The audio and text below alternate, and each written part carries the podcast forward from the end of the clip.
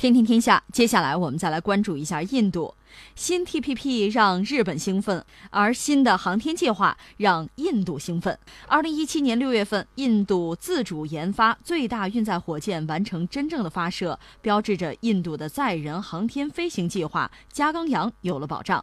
印度时报十二月二十九号报道，印度内阁二十八号通过。一千亿卢比，约九十八点三亿人民币航天计划预算案，计划在二零二二年前将三名宇航员送往太空，至少停留七天。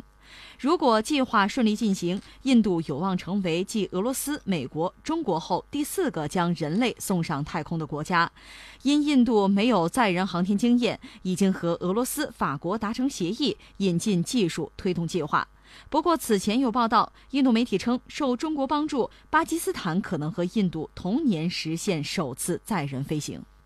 年终岁尾哈，这个时候其实很多国家也好，很多这个产业也好啊，企业、组织、单位，我们个人都忙着收官，呃，这是围棋上一个术语吧。最后把这几手下完，就可以喘口气儿了。你比如中国航天已经收官了，收官我们最后一次是一箭七星，把云海二号卫星送上天。我们这算是中国航天完美收官，这次收的是不错的，就是我们的用的都是长征火箭嘛，长征火箭就是二零一八年三十七次发射全胜，这个战绩有创新，刷新了历史。这是我们啊，那印度也没有闲着，刚才如你所说，他们有一个应该说非常宏大的计划，要把人送到太空上去。你说这我们已经做了，对啊，人家也得做呀。呃，作为一个大国，对自己要求比较严格，而且怎么也得有第一次吧。那你要说把人送上太空，第一个是人家苏联干的，就是加加林，在天上转悠了一百多分钟，是吧？但是那是一切的开始，第一个已经是人家的了。嗯，当年你看美国听到这个消息就非常震惊和沮丧，因为美国一直认为自己在这个领域是呃占有先机的。你看在二战的时候呢，很多国家打的基本上残垣断壁，就是本土损失很大。你比如说苏联，你比如中国，本土损失就很大。而美国呢，它地理位置确实很有优势，在那边大西洋，这边太平洋，它本土基本上没有遭到过任何伤害，所以它天然的觉得自己在这领域，就是在战后重建这个领域，你们都忙着重建，我就发展吧，是这样。而且在二战末期呢，美苏也都拿到了，就是纳粹，就是德国留下的一些呃技术。那这个时候，美国按说应该是一马当先的，对吧？苏联还得战后重建呢，但是没想到苏联第一个把卫星送上天，然后就是把人送到天上转了一圈，所以美国就很沮丧，觉得在航天领域我已经落后了。嗯，那怎么办？就是提出新的追赶的一个目标，也没别的办法。肯尼迪宣布说，我们未来十年我们要把人要送到月球上，再安全的带回来，只能是这样，我才能超过苏联。因为苏联把人已经送到太空转了一圈了，你说我也转一圈，你转两圈又有什么意义啊？他要反超，这是美国当年就是太空竞赛和苏联这不是争嘛？这是他们，我们没有玩太空竞赛，我们也不争，我们还是量力而行。当年我们也搞过曙光计划，就是也想把人送到太空上去，而且做了大量的研究，但最后我们决定放弃，不玩了，就是因为他要考虑综合的因素，你的投入啊，你的技术。而且它带来的这个各种各样的附加的价值有多少？如果觉得不合算，我们就停下来。我们并不是简单的去去要一个什么面子，不是这样的，还是脚踏实地、实事求是。所以最后我们的这个载人航天的计划，等于说比原来啊，推迟了很久，一直到我们的天宫计划这样做，一点一点又做起来，杨利伟上天，然后我们到现在，那下面我们很可能，嗯，就很快，这最近这个嫦娥四号。等于说降轨了，它还没有上月球呢啊，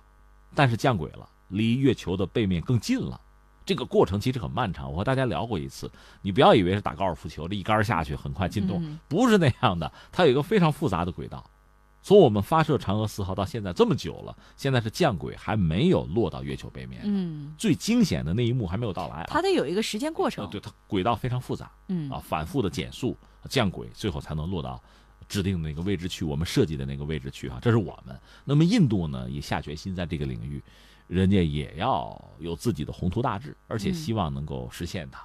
呃，印度我们要说这个国家，因为离我们很近，我们观察它也很多，在很多领域，我们认为它还是比较落后的，这是实话。但是我们要说，在某些领域，人家是尽了力，而且是有成果的。比如在航天领域，如果说印度某些领域，比如它涉及到这个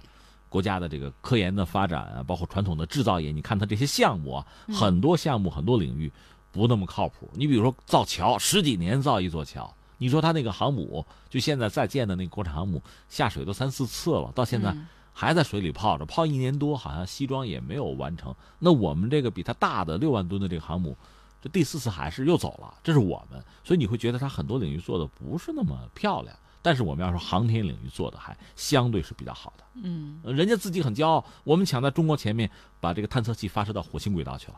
你还没去，我先去了，你别管它那个东西大不大，或者说到底有什么实际的意义哈，人家去了，对吧？这事儿是人家先做的，人家先做的，这你还要承认哈，所以这次人家又下决心要把人送到太空去。当然，我个人认为他这次提出来的目标，总的来说是实事求是的。嗯，我没您觉着到了二零二二年的时候应该可以？我觉得实事求是，我没想太多，我就是把人送上去，嗯，然后绕着地球转几圈当然，他们想的是转一周，然后安全再回来。嗯，这个我倒觉得对他们来讲，再加上法国，法国就代表欧洲最高水平吧，就欧空局的最高水平，加上俄罗斯，在苏联时代连太空行走都玩过，对吧？所以这个事情要做的话，难度肯定是有啊，但是是一个可能完成的工作，嗯，不是完全不现实的。对，呃，他现在是这样的，你看他计划是一个是运载火箭是我自己的，就是把人打上天去，那个叫加冈洋，那是一种就相对来说比较大，对他来讲是重型的一个运载火箭吧。当然，他那个火箭设计一般认为它毕竟是一个发展中国家，不是很成熟，所以我专门查一下他那个资料吧。看着外形挺是那么回事儿的，这个运载火箭、重型火箭那个那个架势是有的，它不是那种细长的、短粗的，嗯，所以从这个角度来讲呢，看着是一个，呃，把这个载人飞船送上天的这个感觉啊，但实际上它的这个推力有限，它大概能够把那个模块三点七吨吧，大概三个宇航员，包括必要的这个设备和维持三个人的，你七天得活下来啊，对吧？相应的这个物资能送上去三点七吨，这个载荷。呃，差不多能达到，但是我个人感觉呢，加钢洋这个东西，按说它应该有更大的推力才对。看那个外形，啊，还 是很壮观啊，那么个东西，呃，大概就是这样子。因为我估计俄罗斯和法国会帮他忙，掏钱嘛。而且呢，大家都知道鸡蛋不要放在一个篮子里。嗯，其实欧洲人是没钱了，欧洲人技术还是可以的，俄罗斯也道理是一样的。因为大家算过，就是国际空间站如果坠毁，它寿命到了，坠毁之后，甚至美国人想早点完蛋就完蛋嘛，有这个想法。嗯，倒是俄罗斯想再撑一段时间哈。如果真完了，就剩下中国的天宫，就是国际级的太空的基础设施，也就是中国的天宫了。那就想办法和中国合作吧。所以你看这几年，其实欧洲的宇航员已经到中国来，呃，和中国的宇航员一块训练，包括那个生存训练什么的。中国一些宇航员还跑到欧洲去。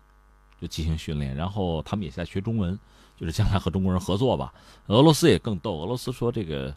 要不就带着中国人先到这个国际空间站去转一转。美国人不愿意，那就不去你那儿，不去你那儿，直接到俄罗斯的那个舱室去，但是还得从美国那儿过，这挺逗的一个事情。因为国际空间站里边呢，美国占的地方最大最好，嗯，掏钱也比较多嘛。嗯，但因为最大最好，那去谁那儿都得从你这儿过，都得看你一眼，你又不愿意，反正这个事情，反正挺滑稽，挺有意思。那我们还翻回来说印度吧，印度确实从尼赫鲁时代我们讲过，就要成为一个有声有色的大国。虽然是一个发展中国家，在这些领域呢，呃，还是愿意拔不了头筹吧，怎么也在第一集团，希望这样不要落下。